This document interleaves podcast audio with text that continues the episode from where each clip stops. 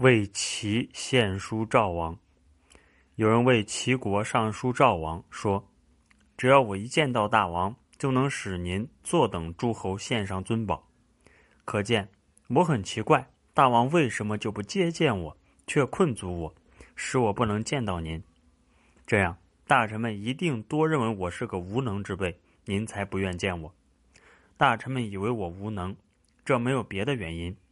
因为他们想利用您的军队去成就他们的私利，不然就是在外交上有所偏爱，不然他们就是一些缺乏才智的人，不然就是他们想借重诸侯之力来威胁大王，让您按照他们的主张去行事。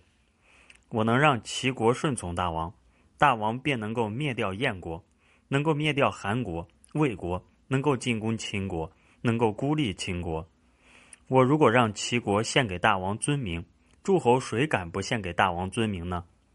我让齐国割地给大王，诸侯又谁敢不割地给大王呢？我让齐国为大王使燕、韩、魏三国献给大王尊名，他们又谁敢推辞呢？我的能力就在于能预知未来。齐国如果首先尊重大王，则诸侯都会尊重大王；如果没有齐国尊重大王，那么诸侯必定都会看清大王。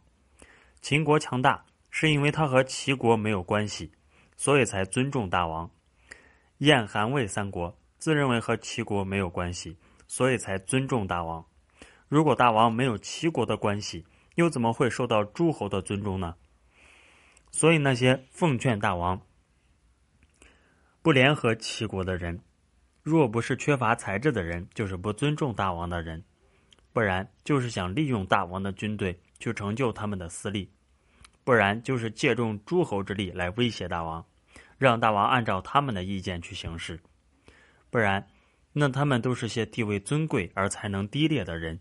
希望大王深思熟虑，衡量一下失去齐国的利害得失。